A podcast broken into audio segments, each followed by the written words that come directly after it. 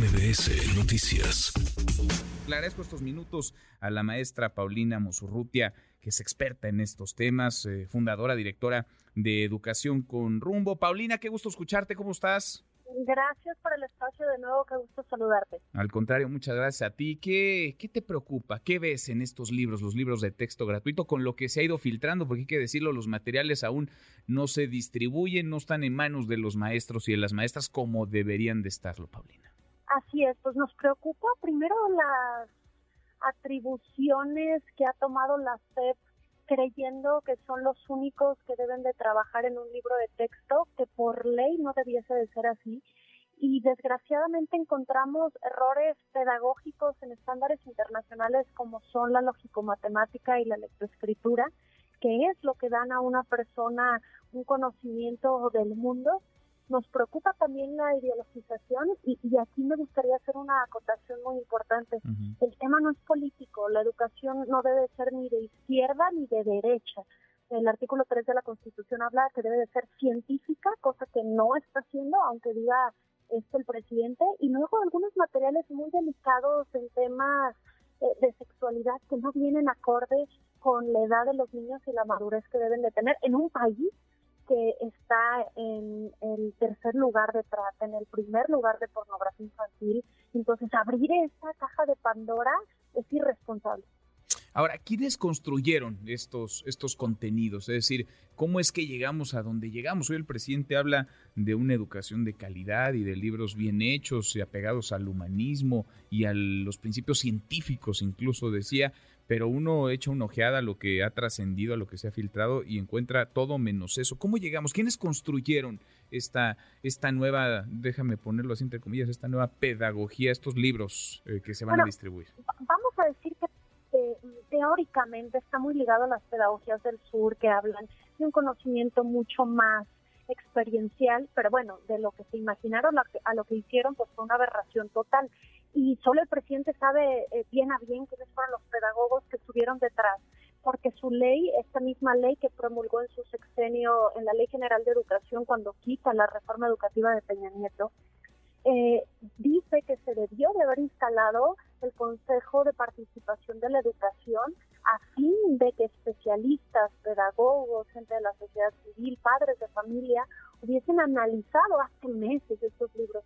Debido a eso nosotros obtuvimos varias eh, de amparos, varias suspensiones provisionales y definitivas, donde la verdad tratamos de mitigar muchas cosas que, se lograron, que fue que no le quitaran la facultad a los profesores de valor a los niños, que no quitaran los grados escolares, que no se generaran los eh, la prueba piloto de 960 escuelas, pero bueno, ahora han roto la suspensión definitiva que tenía la Unión Nacional de Padres de Familia, donde la jueza eh, dice que no deben de distribuir los libros debido a, uno, que no se hizo esta mesa de trabajo y dos, que no se han mostrado todas las planeaciones curriculares y pedagógicas que deben de sustentar a un libro de texto que es una herramienta didáctica.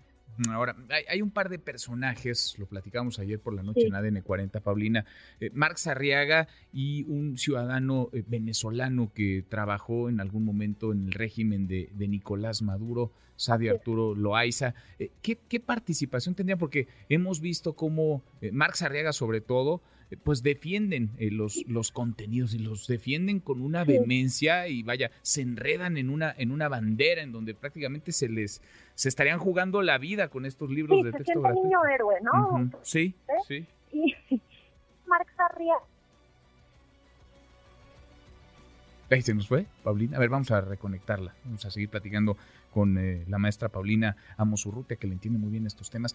¿Quiénes están detrás? Es decir, ¿cómo llegamos a estos contenidos? ¿Cómo es que lo que está plasmado en los eh, libros de texto gratuito se puso ahí? ¿Quién vio el visto bueno? Eh, ¿Cómo se construyeron? ¿Y, por qué es que son riesgosos? ¿Por qué es que son peligrosos para la educación de millones de niñas, de niños que estarían volviendo a las aulas el 28 de agosto cuando reinicie, cuando inicie el ciclo escolar? Paulina, te seguimos, te seguimos escuchando. Nos decías de Max Arriaga. De Educación Pública, tanto la maestra Delfina como la maestra Leti, pues no han liderado eh, el sistema educativo nacional. Eh, la secretaria pasada lo tomó como un botín político y ahora pues Marx ha tomado una lucha ideológica, política, en un tema que, insisto, tendría que estar alineado a los estándares internacionales y permitir dar una educación de calidad a los niños y a las niñas. Pues delicadísimo, muy preocupante. ¿Qué hacer? ¿Qué se puede hacer? Porque hay un montón de padres de familia preocupados eh, con, vaya, con, mucha razón, porque uno se asoma a lo que traen estos libros y, y, vaya, prende todas las alarmas. Uno no quisiera que sus hijos se educaran con este tipo de materiales. ¿Qué pueden hacer papás, mamás, maestros, maestras? ¿Qué pueden hacer, Paulina?